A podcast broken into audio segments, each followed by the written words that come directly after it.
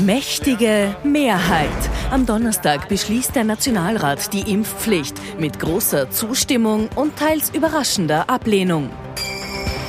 Verbindliche Volkspartei. ÖVP-Kanzler Karl Nehammer bemüht sich um einen neuen Stil. Endlose Erblasten. In der Inseratenaffäre machen auch diese Woche neue Chats und neue Peinlichkeiten Schlagzeilen. Ich wünsche Ihnen einen angenehmen Sonntagabend. Ich freue mich, dass ich Sie wieder zu unserem politischen Wochenrückblick begrüßen darf. Wir drei sind alle geimpft und werden natürlich vor jeder Sendung getestet. Trotzdem, wir drei haben auch alle Schulkinder. Deswegen haben wir jetzt auf ein bisschen mehr Abstand Wert gelegt. Aus unserem Nachbarstudio zugeschaltet unser Politikexperte Thomas Hofer. Guten Abend. Schönen guten Abend. Und unser Meinungsforscher Peter Hayek. Auch Ihnen einen schönen Sonntagabend. Recht herzlich willkommen. So, wir bleiben gleich beim Thema Corona und Omikron und äh, kommen zu dem politischen Thema in dieser Woche. Lange wurde diskutiert.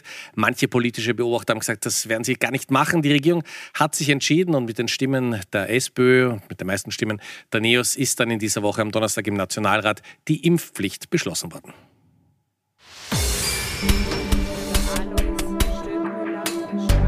Große Mehrheit weitgehende Geschlossenheit. Im Parlament stimmen am Donnerstag drei Viertel der Abgeordneten für die umstrittene Impfpflicht. Durchaus heftig war davor aber die Debatte im Nationalrat. Mit dieser Impfpflicht, meine Damen und Herren, wird in Österreich dem Totalitarismus der Weg bereitet. Es ist nichts anderes. Es ist die Einführung des Gesundheitskommunismus. Diese Ihre Politik ist auch ein Grund für die niedrige Impfquote, die wir nach wie vor haben.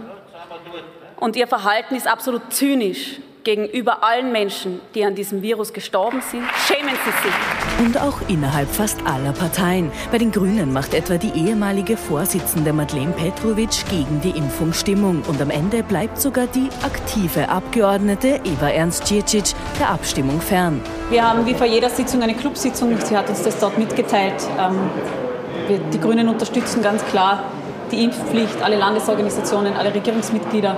Und wir werden heute die Impfpflicht auch heute gemeinsam mit drei anderen Parteien beschließen. Denn neben dem Regierungspartner ÖVP sind auch SPÖ und NEOS an Bord. Allerdings nicht geschlossen und das, obwohl sich beide Parteichefinnen klar pro Impfpflicht positionieren. Ich wünsche mir natürlich, äh, dass hier alle zustimmen, auch seitens der sozialdemokratischen Fraktion, keine Frage. Daher sehe ich es auch als meine Verantwortung und die Verantwortung meiner Fraktion, hier heute für eine große Mehrheit zu sorgen. Am Ende bleiben zwei impfkritische rote Abgeordnete fern. Sozialsprecher Josef Muchit stimmt dagegen. Bei den Neos sind es vier Gegenstimmen, unter ihnen auch Pandemiesprecher Gerald Loacker. Ich bin sehr fürs Impfen. Ich bin dreimal geimpft. Die Impfungen helfen uns. Sie schützen äh, die äh, Spitalskapazitäten, die Intensivbetten vor einer Überlastung. Aber eine Impfpflicht hilft nicht. Sie spaltet die Gesellschaft. Dass nach der breiten Mehrheit im Parlament auch breit bestraft wird, will aber niemand, nicht einmal die Regierung. Wohl auch deshalb präsentiert sie ausgerechnet am Tag des Impfpflichtbeschlusses auch ein von vielen Seiten lange gefordertes Anreizpaket. Thomas Hofer, unser Politikexperte. Ist das jetzt die Lösung für ein Problem, wo man eigentlich noch gesagt hat, no way out? Also irgendwie ist die Frage, kann man das überhaupt durchsetzen? Wer wird sich darum kümmern? Wird es Sanktionen geben? Jetzt gibt es Anreize, jetzt gibt es so eine halberte Impfpflicht, die zwar gilt, aber erst später kontrolliert werden wird und so. Also sehr österreichisch, ne? Ja, Sie sagen es, es ist eine wirklich österreichische Lösung in mehrfacher Hinsicht. An sich wäre es die Impfpflicht ja nicht, denn äh, viele haben gezweifelt daran. Manche Erfinder haben sogar gesagt, na, wenn im Jänner dann irgendwann äh, die Impfquote doch höher ist, kann man es eh wieder sein lassen. Äh, so wie man es jetzt versucht, ist es so, dass man äh, das zwar durchsetzt, denn man konnte da nicht den neuerlichen Gesichtsverlust riskieren, nachdem man damals im November versucht hat, eben den einen Wortbruch, nämlich alle, auch die Geimpften, wieder äh, in den Lockdown zu schicken, mit dem nächsten Wortbruch quasi auszutreiben oder wieder gut zu machen, nämlich äh, eben diese Impfpflicht anzukündigen. Und jetzt kommt konnte man da nicht zurück und musste das machen, auch wenn eben Omikron ähm, da klarerweise auch äh, epidemiologische Zweifel aufwirft, möglicherweise. Aber äh, man musste das durchziehen, auch mit Blick auf die eigenen äh, Zielgruppen. Das kann der Kollege Hayek sicherlich noch ausführen. Das, was man jetzt noch draufgesetzt hat, Sie haben es schon angedeutet in der Frage, ist aber äh, das, was man eigentlich erwartet hätte vor einem halben Jahr ungefähr. Und das wurde auch teilweise in Bundesländern, Stichwort Burgenland, gemacht, nämlich diese Impflotterie, äh, auch noch auch äh, der Bonus da für die Gemeinden, die eine gewisse Impfquote erreichen. Also man hat eben genau das gemacht, was Sie angedeutet haben, schon ein paar Elemente einer österreichischen Lösung wieder eingebaut, äh, um das irgendwie ein wenig zu dämpfen. Und äh, so wie das Ganze konstruiert ist mit dem verschiedenen Phasenmodell, hofft man sicherlich auch darauf, dass man es vielleicht am Ende doch nicht braucht. Aber wie gesagt, um dieses Versprechen vom November einzuhalten, hat man es eben schon so durchgezogen. Schauen wir ganz kurz, was der Vizekanzler Werner Kogler gesagt hat, als es um die Impfanreize gegangen ist. Ja, es gibt da viel Trennendes, aber eine Spaltung der Gesellschaft, äh, die unreparierbar ist, ist, denke ich, doch noch einmal was anderes. Äh, und wenn wir das Trennende so behandeln, dass die meisten zumindest, äh, jeden wirst eh nie gewinnen, man muss ja nicht Neonazi hinterherrennen, dass die meisten wieder, dass die meisten wieder hier zusammenfinden, dann ist dieser Doppelschritt, glaube ich, eine gute Sache. Werner Kugler findet da also ganz eindeutige Worte. Man muss nicht jeden Neonazi hinterherrennen. Da meint er sicher die Demonstrationen am Samstag, vor allem in Wien. Ähm, in, ihrer, in Ihrer Wahrnehmung, auch aus Ihren Zahlen, ist diese, diese Spaltung der Gesellschaft wirklich so stark, wie viele das behaupten momentan? Dividieren wir mal ein paar ja. Sachen auseinander. Punkt eins, ich, nicht jeden Neonazi hinterherrennen. Ich meine, das ist natürlich ein, ein, ein, toller Saga, aber nicht jeder Impfkritiker zum Beispiel ist, ist rechtslastig. Also es gibt natürlich am, am, im linken Spektrum genau, genauso viele Menschen, Menschen, die hier Kritik äußern oder skeptisch sind. Also das, das mal dazu. Ähm, äh, ich warnen auch immer vor dieser Spaltung der Gesellschaft. Ähm, es ist natürlich, gibt verfestigte Positionen, ähm, aber es ist nicht so, dass es so eindeutig ist. Also wenn wir die Impfpflicht anschauen, dann gibt es zwar eine, eine, eine durchaus eine Zustimmung, aber nicht, nicht jeder, der geimpft ist, ist auch für die Impfpflicht. Was wir aus unseren Zahlen wissen, ist aber, ähm, dass jene, die ähm, noch nicht geimpft sind, circa 50 Prozent derer sind nicht mehr erreichbar. Also wir haben einmal bei einer Studie eine Frage gestellt, was könnte sie denn äh, von der Impfung überzeugen und haben 50 Prozent gesagt, gar nichts. Und diese Menschen sind weg. Aber wenn man den anderen Teil bewegen kann, sei es durch die Impfpflicht oder sei es durch eine Impflotterie, wie auch immer, dann kann man die Impfquote in Richtung ähm, ähm, 80 Prozent hinauftreiben. Das wäre ja auch nicht das quasi das Ziel, aber grundsätzlich ist es natürlich mehr, als wenn 70 Prozent geimpft sind. Herr Hofer, äh, wir haben jetzt gerade die Zahlen gehört. Ähm, ist das was äh, ganz Spezielles für Österreich, dass man einen Teil der Menschen, was das Thema Impfung äh, betrifft, einfach nicht erreicht? Also wenn man mit Impfgegnern diskutiert, hat man ja oft manchmal das Gefühl, man, man, man, man diskutiert mit, mit fast schon fanatisch anmutenden Menschen, die für kein Argument mehr zugänglich sind. Ja, genau so ist es ja knapp. Und natürlich ist das jetzt nichts, was man nur in Österreich sieht. Es gibt auch viele andere Länder, wo man ein Problem hat mit der Impfquote. Nicht äh, zuletzt in Deutschland wird auch über eine Maßnahme Impfpflicht nachgedacht. Äh, so ist es nicht. Aber äh, das Ganze hat natürlich schon auch typisch österreichische Ausprägungen. Es wurde schon im Beitrag gezeigt, in dem Fall die heftige Debatte wieder im Nationalrat, natürlich das sehr, sehr zugespitzte Agieren noch einmal der Freiheitlichen Partei. Und da kommt halt schon ein Paradoxon dazu. Ich habe es schon vor ein paar Monaten einmal gesagt, ich wiederhole es. Stellen Sie sich vorher knapp, es hätte Ibiza nicht gegeben bleiben. Und die FPÖ wäre noch immer in der Regierung. Der Herr Kickel wäre noch Innenminister, Frau Hartinger-Klein wäre noch Sozialministerin und Gesundheitsministerin.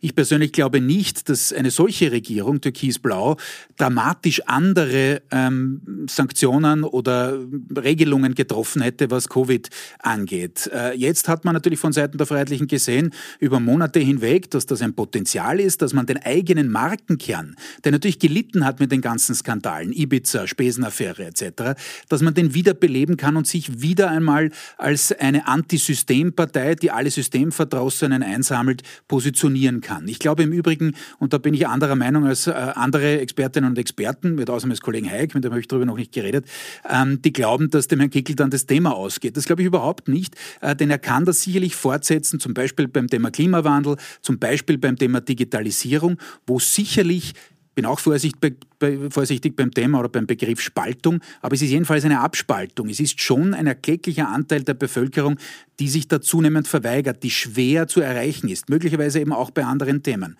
Und genau da will sich äh, der Herr Kickel draufsetzen.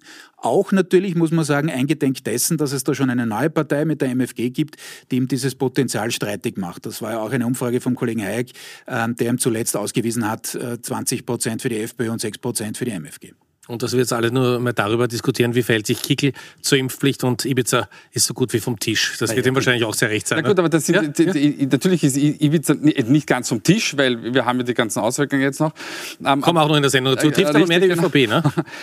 Korrekt. Aber um nochmal auf die Impfpflicht zu kommen, die Impfpflicht, wie es Kollege ähm, ähm, Hofer äh, äh, richtig gesagt hat, äh, hat eine, eine, einen größeren Teil der Bevölkerung hinter sich. Wir werden das jetzt dann gleich im Insert sehen. Ähm, wir haben plus minus 60 Prozent, je nach, je nach Umfrage. Ähm, und wir haben einen, einen Teil von circa einem Drittel, das äh, dagegen ist. Jetzt schauen wir uns aber nochmal das im Insert an. Wir haben also 39 Prozent, die sagen, das ist eine sehr richtige Entscheidung.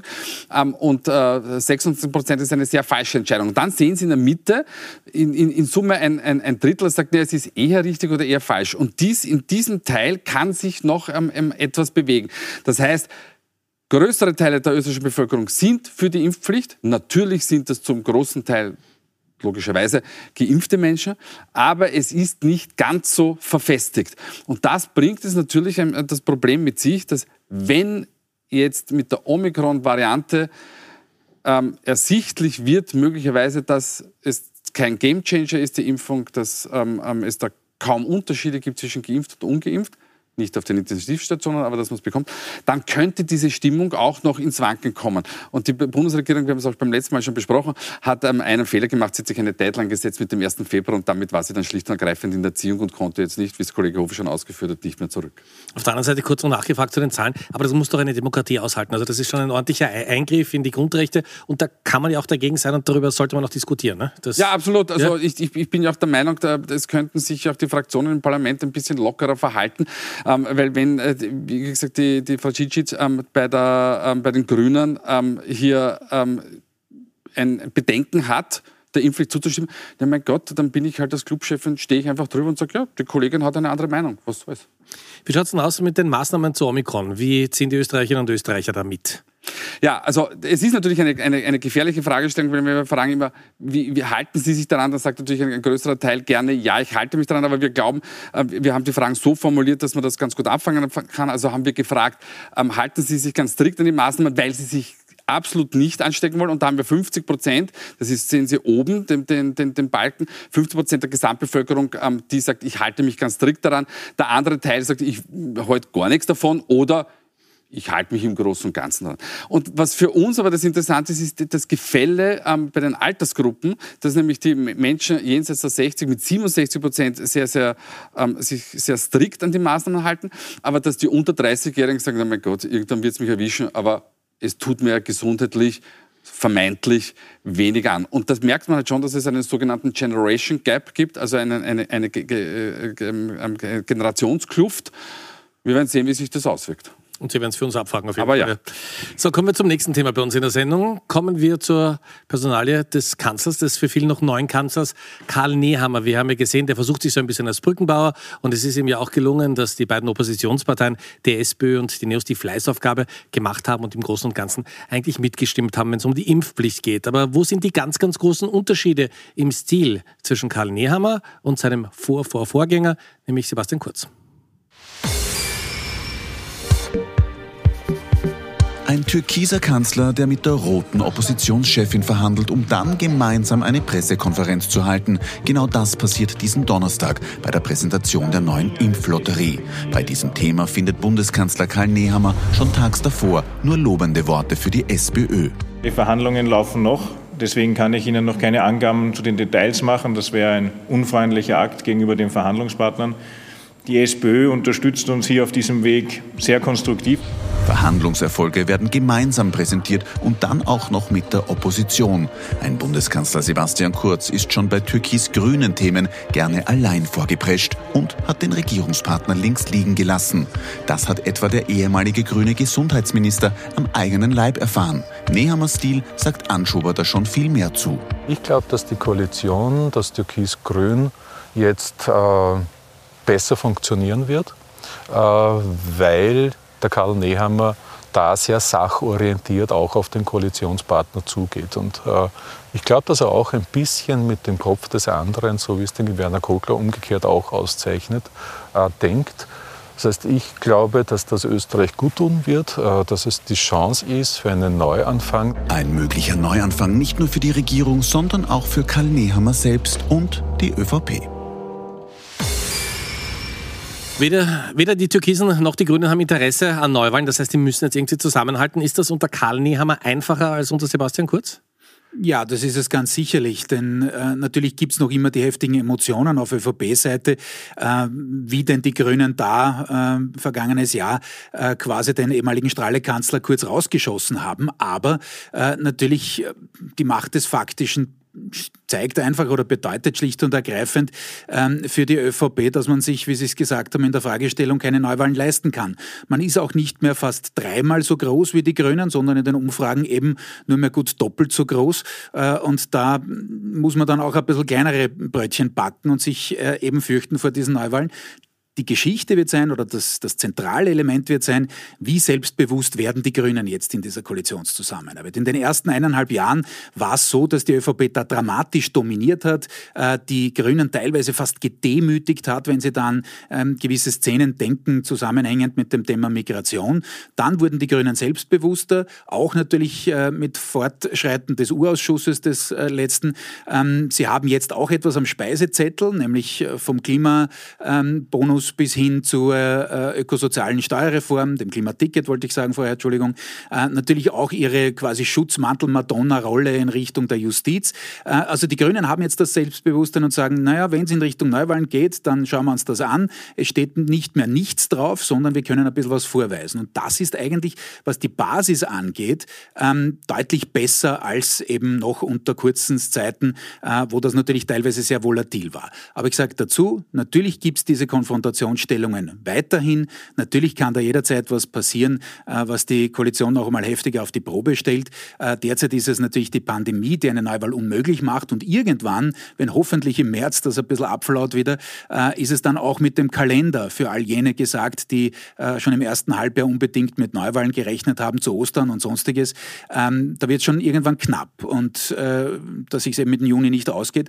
Und dann im September, Oktober, spätestens im Oktober natürlich, kommt natürlich die Bundespräsidentschaftswahl. Also so einfach wird es dann gar nicht oder wäre es gar nicht, da einen Neuwahltermin zu finden. Fragen wir den Meinungsforscher Peter Hayek. Sebastian Kurz, der bessere Wahlkämpfer, Karl Nehammer in der momentanen Situation der bessere Kanzler? Äh, interessanter Vergleich. Ja. Ähm, ich würde, ich, würde, also, das kann man so nicht Schön, dass ja? ich Sie mal eine Sekunde zum Nachdenken ja, bringe. Ja? Also, was haben wir gemacht bei, bei, unserer Frage der Woche? Wir haben gesagt, also macht Karl Nehammer das als Kanzler besser ähm, oder macht es quasi kurz besser oder sind beide in etwa gleich? Ähm, und äh, wir, wir, sehen, dass äh, es Vorteile für äh, Karl Nehammer gibt. Also 29 Prozent sagen, Nehammer macht es besser und 13 Prozent sagen, äh, Kurz hat es besser gemacht. Oder besser gesagt, Nehammer hat es schlechter gemacht als Kurz. Das ist jetzt ein, ein Überhang im Faktor 2 zu 1 für, pro Karl Nehammer.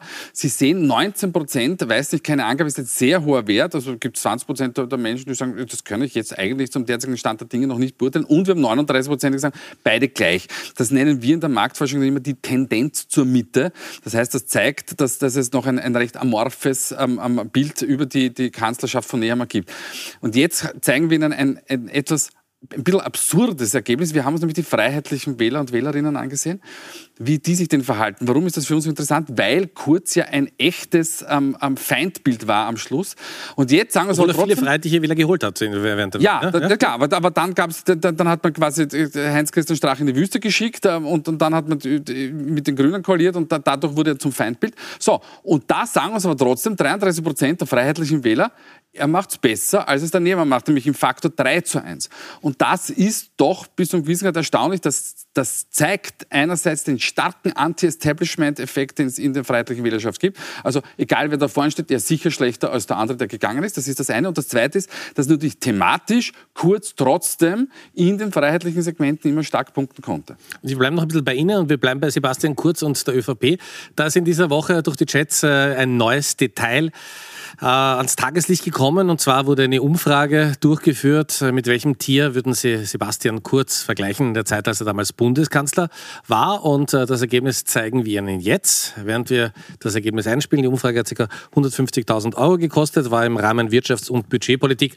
Sie als Meinungsforscher, ähm, es ist äh, das Eichhörnchen, ähm, ist das jetzt eine überraschende Frage? Finden wir das nur so lustig oder gehört das zum Business dazu, um das Profil eines Menschen besser abzubilden? Was probieren die Motivforscher damit? Äh, wenn sie die, die Menschen fragen, beschreiben Sie uns bitte eine Person, ähm, dann ist das diese Verbalisierung deutlich schwieriger, als wenn Sie sagen, welches Tier würden Sie dem, ähm, der, der, Person zuordnen? Weil wir mit äh, Tieren gewisse ähm, Eigenschaften verbinden und das auch dann ähm, mehr oder weniger aus dem Bauch herauskommt, währenddessen man bei der Verbalisierung tendenziell eher im, im, im Kopf ist. Und das ist ein Hilfsmittel, damit sich der Befragte eigentlich leichter tut, wie denn eine Person beschreiben. Das können Sie machen mit Tieren, das können Sie machen mit Farben, das können Sie machen mit Autos, hat man es ja, glaube ich, mhm. auch gemacht. Also das ist ein absolut zulässiger Vorgang. Die Frage ist nur, ob das Finanzministerium der richtige Auftraggeber dafür war. Der neue Finanzminister Magnus Brunner musste sich natürlich rechtfertigen in einem Interview am Samstag. Und es ist die Schwierigkeit, dass die Umfragen und die Details dazu vom Finanzministerium noch nicht rausgegeben werden. Beim Ausschuss wird es dann wohl keine Entschuldigung geben. Ähm, jetzt könnte man sagen, dieses Eichhörnchen und Sebastian Kurz, das kann man mit Augenzwinkern sehen, aber wie gefährlich wird das noch für die ÖVP? Herr Hofer? Naja, äh, natürlich, das bleibt gefährlich, ist gar keine Frage. Jetzt im März, also in nicht allzu ferner äh, Zukunft, äh, startet der nächste Urausschuss, der sich vor allem auf die ÖVP, heißt der ÖVP-Korruptionsausschuss, konzentriert. Da kann das schon noch einmal eng werden. Da hat man jetzt auch diese Woche, da war ja der Kanzler auch zu Gast bei den Kolleginnen und Kollegen von Puls 4, gesehen, dass er da eher in der Defensive war. Und ich komme nochmal zurück zur Umfrage des Kollegen Hayek. Ein Grund, warum er derzeit derzeit besser abschneidet als Kurz, ist natürlich auch der, äh, dass sich viele Leute sagen, durchaus eben auch Mittewähler, die für verschiedene Parteien gewinnbar sind, die sagen, naja, das war so ein Heckmeck rund um den Kurz und das war so nicht zum Hinschauen äh, äh, in der letzten Phase, dass ich froh bin, dass der einen anderen Stil pflegt, dass er sich als Brückenbauer inszeniert etc. Ist ein bisschen ein Treppenwitz der Geschichte. 2017 ist Kurz angetreten gegen die faulen Kompromisse der Großen Koalition, hat auf deutlich mehr Konfrontation Position äh, gesetzt und das nicht unerfolgreich. Jetzt schlägt das Pendel wieder in eine andere Richtung aus. Darauf, auf diesen Lorbeeren, sollte sich nur der Herr Nehammer nicht ausrasten, denn eines ist klar, er muss schon dann bald mal offensiver werden, nämlich spätestens dann, wenn hoffentlich die Pandemie irgendwann eingedämmt ist äh, und auch ÖVP-Positionen wieder in den Vordergrund stellen. Denn es ist vollkommen klar, dass er, was die eigenen Zielgruppen angeht, die ÖVP-Wählerschaft angeht, natürlich noch von diesem Erbe von Sebastian Kurz lebt. Jedenfalls, was das angeht, was äh, eben von den Zielgruppen noch da ist. Die ÖVP ist natürlich dramatisch runtergerauscht, ähm, aber wie gesagt, da reicht es nicht, wenn man nur die Stilwende proklamiert und sagt, ich bin ein Lernender und so, sondern da müssen dann schon auch härtere Aussagen kommen, vor allem eben angesichts äh, selbstbewussterer Grüner, die sicherlich im Frühjahr ihre Themen von Umwelt, Klima bis hin zum Verkehr äh, und wohl auch in Richtung Soziales weitertreiben werden. Also da muss er sich erst beweisen. Das ist, äh, glaube ich, noch ein bisschen zu früh in da äh, von Seiten der Bevölkerung über den grünen Klee zu loben. Sie haben es gerade angesprochen, er war bei unserer Kollegin Corinne Milborn äh, bei Puls 4 in dieser Woche eingeladen und da waren natürlich die Korruptionsvorwürfe, es sind ja nochmal welche um eine Postenschacher in der Oberstaatsanwaltschaft in dieser Woche bekannt geworden. Damit wurde er natürlich konfrontiert und das war seine Antwort. Korruption ist ja an sich kein neues Phänomen. Gibt es, seitdem Menschheit sich organisiert und es gibt unterschiedliche naja, Sie werden mir keine Zeit. Sie nicht Ihrer Sie werden mir kein, nein, nein, aber Sie werden mir keine Zeit nennen, wo es das vielleicht nicht gegeben hat, das Phänomen. Mhm. Entscheidend ist, was tut man, so wie Sie gesagt haben, Frage, Prozesse ja. transparent und nachvollziehbar zu machen. Kommt er damit durch? Ist das das Augenzwinkern, dass es halt so ist? Und das war immer so und man wird es halt auch nicht ändern können?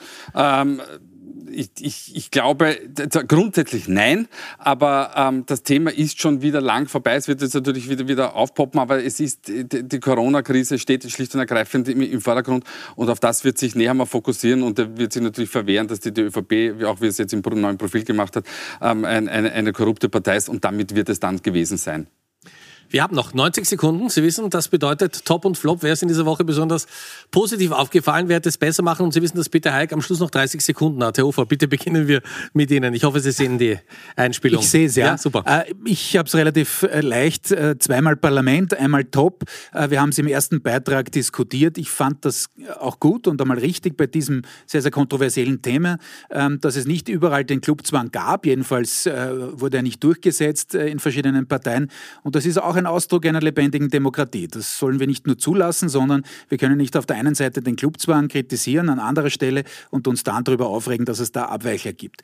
Ähm, warum auch Flop? Weil natürlich die Art und Weise der Debatte, die Jenseitigkeit der Wortwahl, äh, dass das wieder entglitten ist, emotional einfach kein gutes Zeichen ist fürs Parlament, gerade in einer Zeit wie der, äh, wo das Vertrauen natürlich der Bevölkerung ohnehin deutlich geschwunden ist.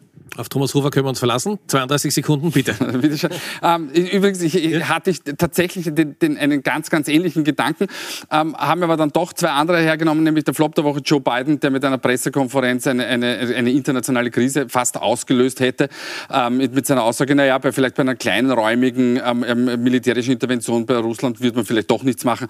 Ähm, also es war ein, ein, ein Bauchfleck Ende nie. Und das Eichhörnchen, ähm, das ist natürlich ein bisschen mit einem Augenzwinkern. Ich glaube, das Eichhörnchen ist äh, eigentlich auch Österreicherinnen und Österreicher, sammelt sich immer seine Sache auf die Seite, schaut sehr auf die Sicherheit. Ähm, ich finde, wir sollten auch tierlieb sein. Das sind wir auf jeden Fall in der Sendung. Wenn Sie wollen, auch gerne nächste Woche wieder. Kollege Benedikt Meiner meldet sich jetzt gleich mit einer Meldungsübersicht mit den wichtigsten Nachrichten des heutigen Tages. Kommen Sie gut durch die Woche und ich freue mich, wenn wir uns nächsten Sonntag wiedersehen. Danke vielmals fürs Zuschauen. Vielen Dank.